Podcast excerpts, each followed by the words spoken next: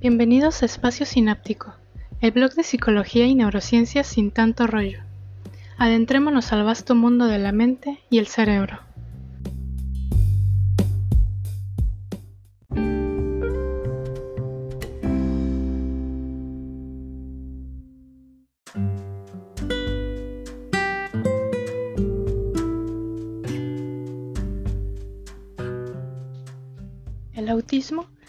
Los trastornos más sonados dentro de las patologías del neurodesarrollo infantil. Romantizado y también estigmatizado por las series y películas, ha pasado a formar parte de la cultura general. Pero realmente, ¿qué tanto sabemos sobre lo que abarca este trastorno? Partamos desde la definición del concepto de espectro, tomado desde la óptica para referirse a una condición que no se limita a un conjunto específico de valores, sino que puede variar sin pasos en un continuo. Esta palabra se utilizó por primera vez científicamente para describir el arco iris de colores en luz visible después de pasar a través de un prisma, y se ha adoptado para describir el autismo, ya que actualmente se considera como un grupo de afecciones que comparten síntomas comunes, origen y pronóstico similar, pero cuya presentación clínica es diversa y cambiante a lo largo de la vida. En este episodio abordaremos las características principales del trastorno del espectro autista. Comencemos.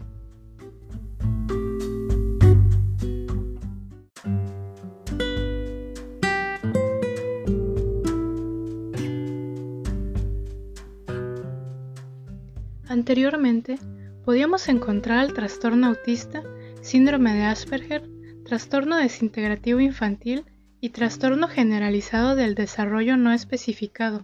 Sin embargo, desde la llegada del DSM-5 se engloba en una sola categoría como trastorno del espectro autista o TEA.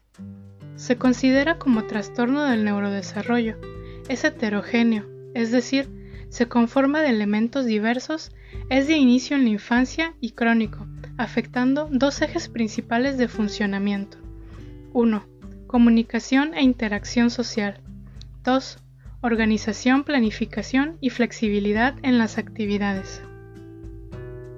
A grandes rasgos, se identifica por siete síntomas dentro de estos dos ejes. En la comunicación e interacción social. Número 1. Deficiencia de reciprocidad emocional, es decir, se les complica iniciar, mantener y finalizar conversaciones, compartir intereses, emociones y afecto. Número 2 Deficiencias de conductas comunicativas no verbales, o sea, los gestos, posturas, lenguaje corporal. Número 3. Deficiencias en el desarrollo, mantenimiento y comprensión de las relaciones. En la organización, planificación y flexibilidad representada por patrones restrictivos y repetitivos. Número 4. Movimientos y o habla estereotipados, Puede hacer algunos movimientos o decir palabras o frases sin un propósito particular y muy repetitivos. Número 5. Monotonía, inflexibilidad o rituales. Suelen tener una manera muy específica de hacer las cosas y les es complicado cambiar, en ocasiones hasta lo más mínimo de sus rutinas. Número 6. Intereses restringidos anormales en intensidad o foco. En otras palabras, cuando algo les gusta, van muy en serio hasta convertirse en expertos y conocer la mayor cantidad de detalles. Número 7. Hiper o hiporreactividad a estímulos sensoriales.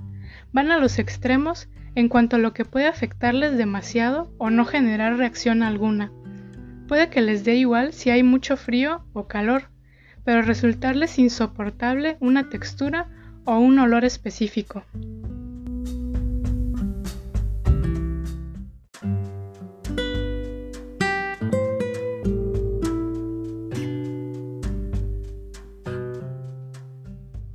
Que se considere dentro del espectro autista, debe existir deterioro clínico significativo, que no se explique mejor por una discapacidad intelectual o retraso global del desarrollo, aunque es posible encontrar personas con autismo junto con el trastorno de desarrollo intelectual, para considerar este doble diagnóstico, el nivel de comunicación social debe estar por debajo del nivel general de desarrollo.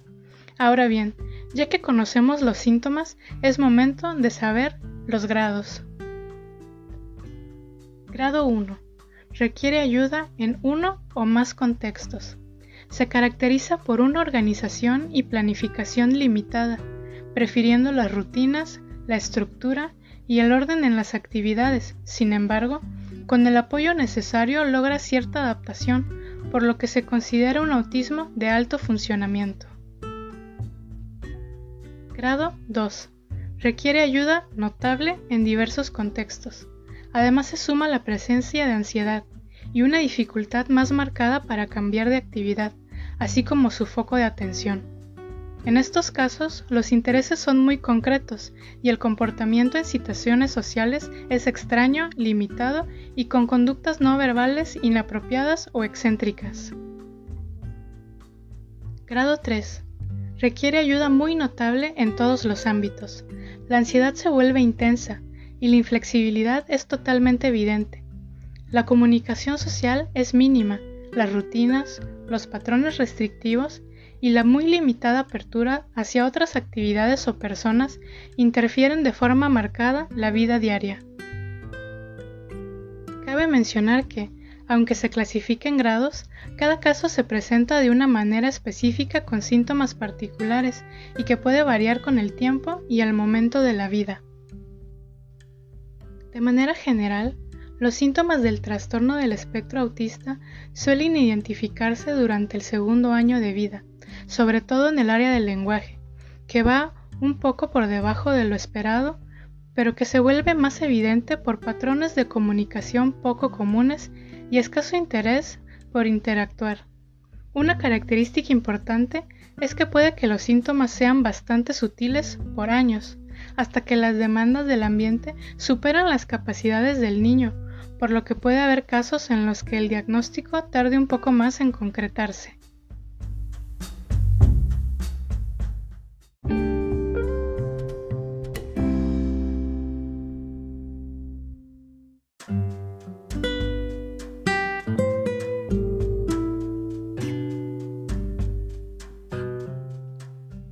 ¿Qué ocasiona el autismo?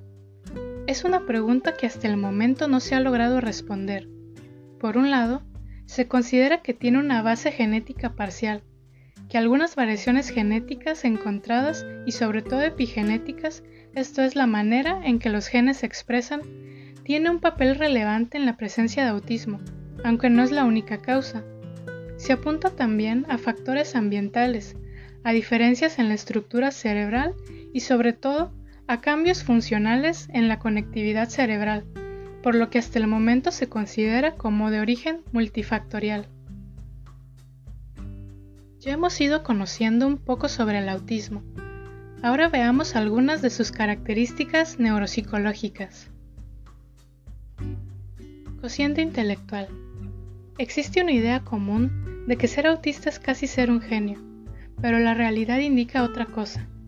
Entre el 50 y 75% de los casos, el cociente intelectual de las personas con trastorno del espectro autista es inferior al promedio, 12% se encuentra en el rango normal y solo 3% presentan 6 sobresaliente, aunque los puntajes también consideran habilidades no verbales, y siendo esta área una de las afectadas, los resultados pueden ser engañosos, sin embargo, sirven para establecer al menos un panorama general. Atención. Dentro de los diferentes tipos de atención, es importante tomar en cuenta las alteraciones en la atención conjunta, pues existe dificultad para señalar objetos, seguir con la mirada algún objeto e incluso el gesto de señalar de otra persona. Otro aspecto a considerar es la tendencia a la hiperfocalización, es decir, pierde de vista el panorama global pero a su vez les otorga una capacidad de atención a los detalles que suele ser superior. Memoria. Aunque cada perfil neuropsicológico es variable, en general se ha encontrado un desempeño adecuado en la memoria implícita, memoria a corto plazo, recuerdo libre y con claves, reconocimiento a corto y largo plazo, así como en las capacidades de aprendizaje. Sin embargo, la principal alteración se encuentra en la memoria contextual, que se refiere a la habilidad de memorizar y discriminar a la fuente real de un recuerdo específico, que incluye información sobre el tiempo, lugar, personas, emoción o cualquier otra información contextual relacionada con un recuerdo, lo que se asocia a déficits ejecutivos. Lenguaje. Existen dificultades tanto en el lenguaje expresivo como en el comprensivo. Uno de los principales indicios de afectaciones en esta área es la escasa frecuencia de intención comunicativa, gestos simbólicos, balbuceo, menor comprensión del lenguaje y las reglas de conversación, así como un vocabulario reducido. Por lo regular, se limita a pedir algo y rara vez a comentar o describir algo, aunque sí suelen hacer comentarios irrelevantes y perseverativos, pues les cuesta comprender el contexto de las situaciones sociales. Pueden hablar con descortesía, sin respetar turnos y con una voz monótona. Habilidades perceptivas y vicioespaciales. Por lo general, las personas con autismo suelen tener una capacidad sobresaliente para tareas de diseño con cubos, búsqueda de imágenes, aprendizaje de patrones. Sin embargo, el componente social es el que se observa afectado, ya que el reconocimiento de rostros, gestos y expresiones es complicado para ellos.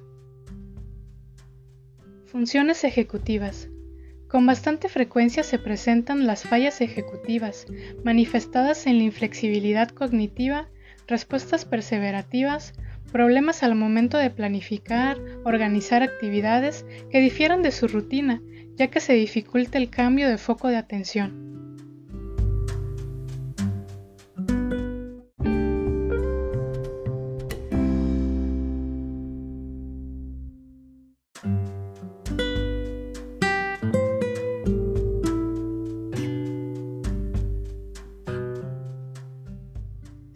El desarrollo del niño se observan algunos de los síntomas y características mencionadas anteriormente y con la sospecha del pediatra, se procede a una valoración para realizar el diagnóstico propiamente dicho. Lo ideal sería que se tratara de un equipo multidisciplinario especializado en TEA. Los aspectos a considerar son Evaluación médica y neurológica amplia, para identificar la presencia de alteraciones del neurodesarrollo, regresiones evolutivas, encefalopatías, crisis epilépticas, etc. Historia familiar. Debido a la mayor probabilidad de aparición de autismo en hermanos de niños con TEA, es importante tener una historia familiar detallada. Examen físico y neurológico que incluya examen general, motor y audiometría. Pruebas de laboratorio. Es posible que se necesite incluir estudios metabólicos, genéticos y electroencefalograma en casos con historial de letargia, vómito, crisis epilépticas tempranas, X frágil, retraso mental o alteraciones morfológicas. Los estudios de neuroimagen están pensados únicamente para casos en los que el diagnóstico de autismo no explica los rasgos neurológicos. Pruebas diagnósticas. Para una detección específica del TEA, existen diversas pruebas y cuestionarios que pueden aplicarse, pero es muy importante enterarse de la validación para cada país. Se considera de enorme utilidad a la entrevista revisada para el diagnóstico de autismo, ADI-R, y al programa de observación para diagnóstico de autismo, ADOS-2, que pueden encontrarse en español. Hay muchas escalas de desarrollo, entrevistas y otros cuestionarios que pueden servir siempre y cuando estén validadas o sean parte de una evaluación integral. No se debe utilizar una sola prueba para realizar el diagnóstico.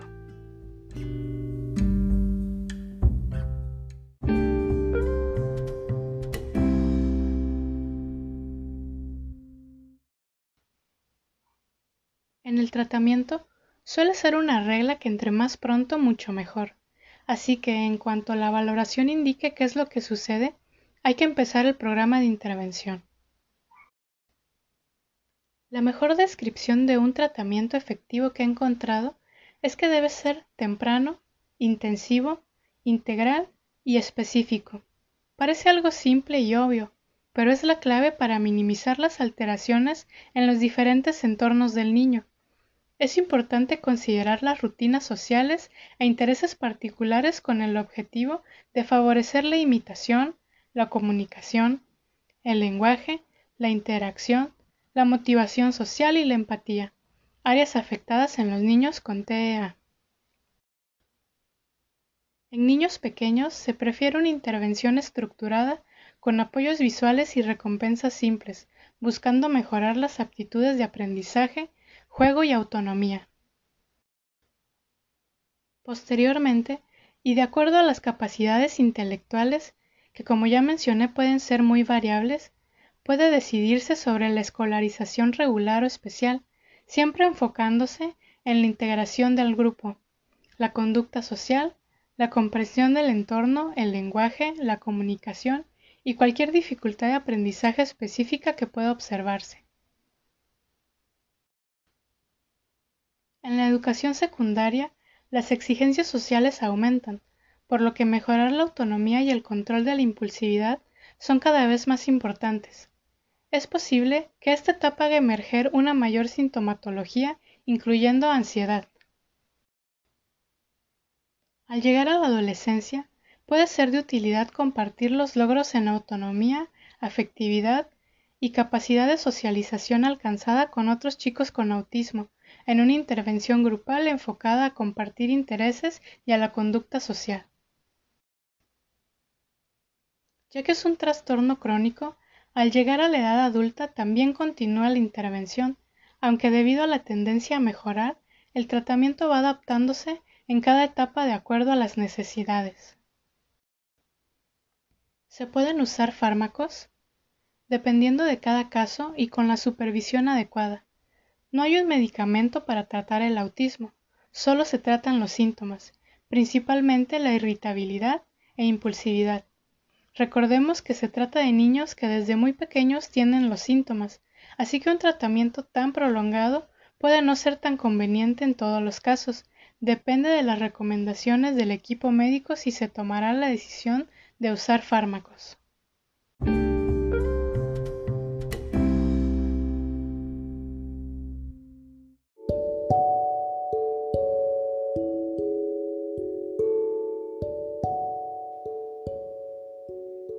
Tema del autismo es bastante amplio y en este episodio traté de dar un panorama general sobre este trastorno del neurodesarrollo. Cada caso es único y depende mucho de la presentación clínica, del grado, de la presencia de otras enfermedades y de lo temprano que inicie la intervención, que el pronóstico puede ser más o menos favorable. El trastorno del espectro autista es variable en cada etapa de la vida, por lo que la adaptación del tratamiento debe ser una regla indispensable. Hace falta mucha investigación al respecto del origen de este trastorno y su definición está en constante cambio. Se espera contar con herramientas diagnósticas y de intervención cada vez mejores para que haya un efecto más positivo y mejor pronóstico.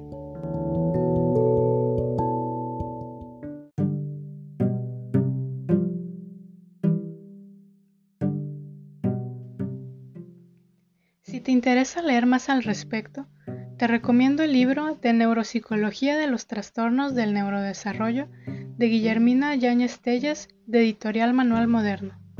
El artículo Los trastornos del espectro autista de Hervás Zúñiga, Valdama y Salgado. La información de la página del Centro de Control y Prevención de Enfermedades CDC, que es bastante completa y de lectura fácil, Además puedes encontrar diversos materiales gratuitos e incluso un curso para educadores.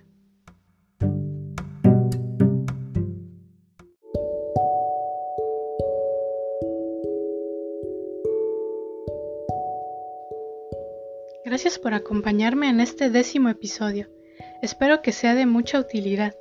Envío un cordial saludo y les recuerdo que pueden leer este tema y más contenido en mi espacio sináptico.blogspot.com, espacio-mediosináptico.tumblr.com, espacio sináptico en Pinterest, arroba sináptico en Twitter, espacio-medio sináptico en Facebook. Hasta la próxima.